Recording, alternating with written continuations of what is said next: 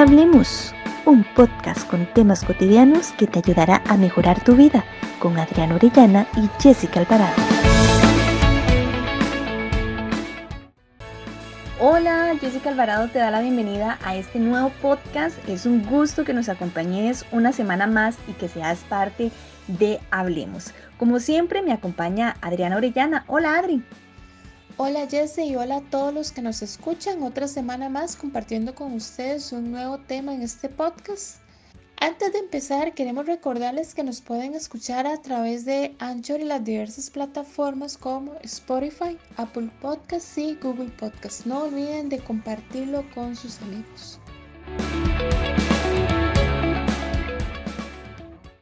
Como hemos estado hablando de comunicación, hoy abordaremos algunos elementos de cómo ser más comunicativo. Y es que hay personas a las que se nos da muy bien expresar lo que deseamos de una manera asertiva y con un mensaje preciso, pero hay otras personas que no. Incluso podríamos pensar en personas que son muy tímidas o que no están acostumbradas a expresar sus pensamientos y emociones ante un grupo de personas o mm, ante una persona en específico. Es por eso que en el podcast de hoy desarrollaremos el tema cómo ser más comunicativo. Y es que, Jessie, retomando un poco lo que decías, hay personas que son comunicativas, pero no están comunicando. No sé si me explico. Es decir, no son concisas ni precisas con su mensaje a pesar de estar comunicando. Pero el punto aquí es cómo puedo comunicarme más o cómo puedo ser más comunicativo. Dejando de lado el pensamiento tal vez de, bueno, es que ser alguien comunicativo implica que nunca voy a parar de hablar o que voy a hablar un montón.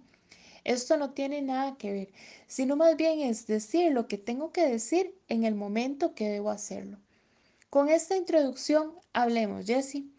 ¿Cuál crees que son esas características importantes para ser más comunicativos? Entendiendo ser más comunicativo como esa expresión de lo que pienso o siento en el momento y lugar adecuado. Bueno, ese tema de cómo ser más comunicativo se las trae. Y es que, como mencionaste, Adri, Muchas veces las personas piensan que están siendo comunicativos con ciertos factores que implementan en su forma particular de comunicarse, cuando en realidad su mensaje no es conciso como debería de ser, ¿verdad? O está el otro lado de las personas que por un tema de no sé comunicarme correctamente, mejor no doy mi punto de vista u opinión. Y eso la verdad que no está bien. Incluso la persona puede mm, quedarse con esa inquietud de no haberse expresado en el momento adecuado por el simple hecho de no conocer los elementos de una buena comunicación y el no trabajar en esas herramientas que pues ayudan a ser más comunicativo. Y mm, dentro de esas características importantes para ser más comunicativo, Adri, me parece que va en el desarrollo de las habilidades. Y cuando hablo de desarrollo de habilidades, son todas las capacidades que permiten la comunicación entre las personas. Por ende, el saber escuchar, el ser empático, el manejar la comunicación no verbal y demás elementos, pues ayuda a que las personas tengamos la capacidad de transmitir información a otras de manera clara y simple, de forma que las cosas se entiendan y se digan. En relación con eso que comentabas, para las personas, por ejemplo, que son muy tímidas o les cuesta hablar en público o decir lo que piensan nada más, recordemos que solo con la práctica, solo con la práctica y la exposición vamos a desarrollar esa habilidad. Porque de esta manera voy perdiendo el miedo si es que tengo miedo o ese temor a equivocarme, que también podría ser esa otra opción, o a exponerme, ¿verdad? Entonces, como un primer elemento para el cómo comunicarme o ser mejor comunicador es la exposición, porque a su vez esto trae un aspecto de seguridad. Entre más seguro esté de mí, de lo que deseo decir o de lo que pienso, voy a lograr decirlo. Entonces, hay una relación entre la exposición constante para comunicarse en diversos ambientes y la seguridad que voy creando a la hora de comunicarme. Entonces, la próxima vez me voy a sentir más cómodo cuando me comunique. Otro punto por acá que deseo resaltar en cuanto a los elementos de comunicación es eh, la parte visual. Esa parte de la comunicación no verbal, que es la parte visual que es muy importante, es un elemento fundamental para comunicarnos de una mejor manera. ¿Por qué? Porque la comunicación a nivel visual le va a dar a la otra persona un sentido de confianza, de seguridad, de transparencia en lo que estamos conversando, atención a ese diálogo que estamos generando. Entonces, esto va a causar a su vez que el mensaje pueda ser más significativo. No sé si les ha pasado, pero por ejemplo, si estamos conversando con alguien, sea significativo o no, y estamos diciendo algo importante y no nos está viendo, a veces podemos pensar que no nos está poniendo atención o que no nos está escuchando. Entonces, esto causa que el mensaje se corte y realmente causa un problema en la comunicación. ¿Qué opinas de esto, Jessie? Me parece muy valioso lo que mencionas, porque efectivamente la manera para enfrentar los miedos, dejar de lado la timidez, de hablar en público, cualquier aspecto que me frena a comunicarme, es la confianza en sí mismo. Por lo que trabajar en este punto es vital, Adri. Y la mejor forma de hacerlo es creer en uno mismo, creer en el talento que se tiene, conocer las capacidades y ante todo hacerse un análisis o un tipo de FODA a nivel personal, ¿verdad? Reconocer las fortalezas, las oportunidades, las debilidades y las amenazas ante nosotros mismos.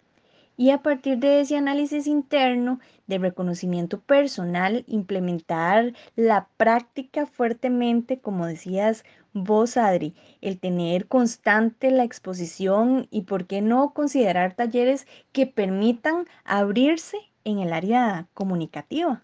Aunado a, esto que estábamos comentando, a esto que comenta también Jessie, está la comunicación en la parte corporal que también está unido a lo no verbal, el manejo de nuestro cuerpo. Bueno, entonces, ¿cómo manejo yo mi cuerpo a la hora de comunicarme? El revisar qué tal es mi comunicación no verbal a la hora de comunicarme es un punto importante. ¿Por qué?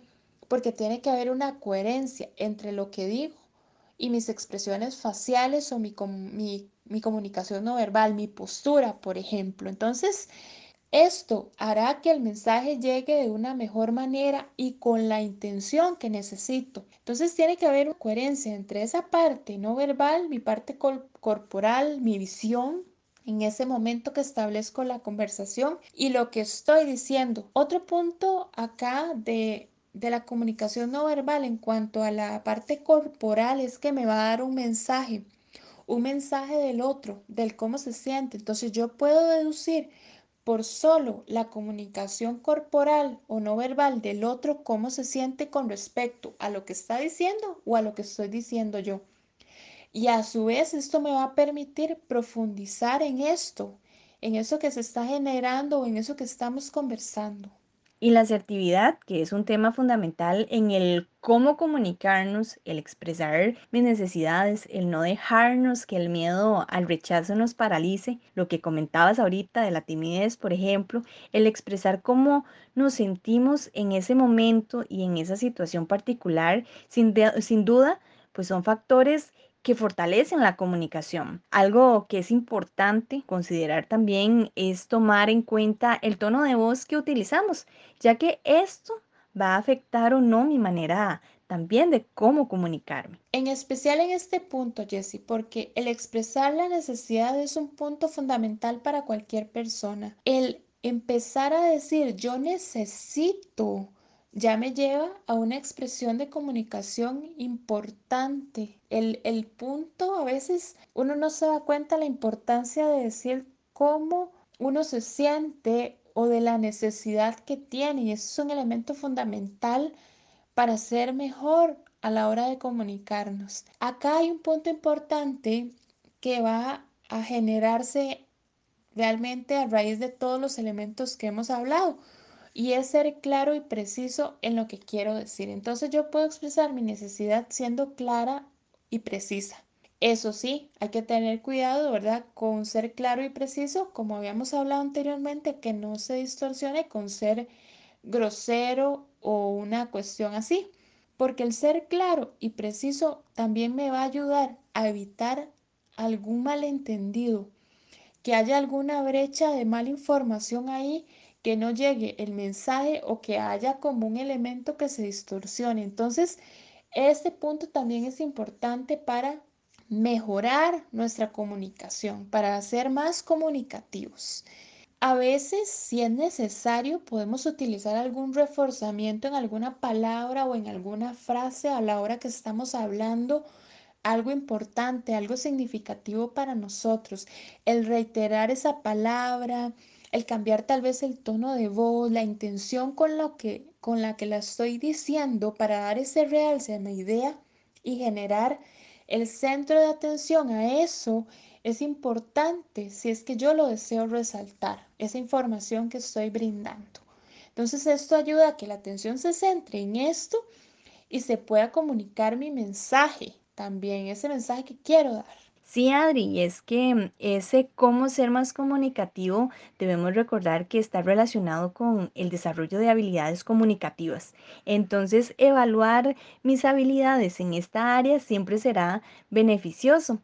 Como lo mencionaba anteriormente, el empezar a reflexionar, el hacer conciencia de si soy alguien al que constantemente le dicen sea más comunicativo, porque a veces no sabemos cómo y se debe a esa habilidad que debemos aprender y que podemos desarrollarla.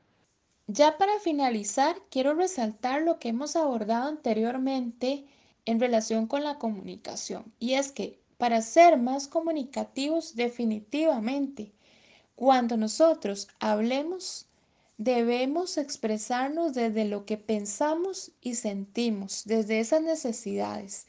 El yo me siento, el yo pienso, el yo necesito. ¿Por qué? Porque esto me va a dar validez como persona, porque me va a dar seguridad en lo que pienso, porque estoy también identificándome internamente.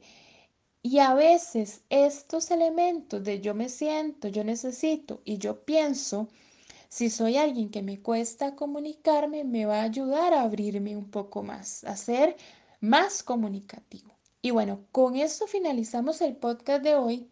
Para la próxima semana estaremos abordando un tema bastante interesante y lo titulamos Positivismo versus Realismo. ¿Y por qué abordamos este tema? Bueno, actualmente está esta moda de sea positivo, piense positivo, todo es positivo, vamos al positivismo, nosotros podemos ser positivos.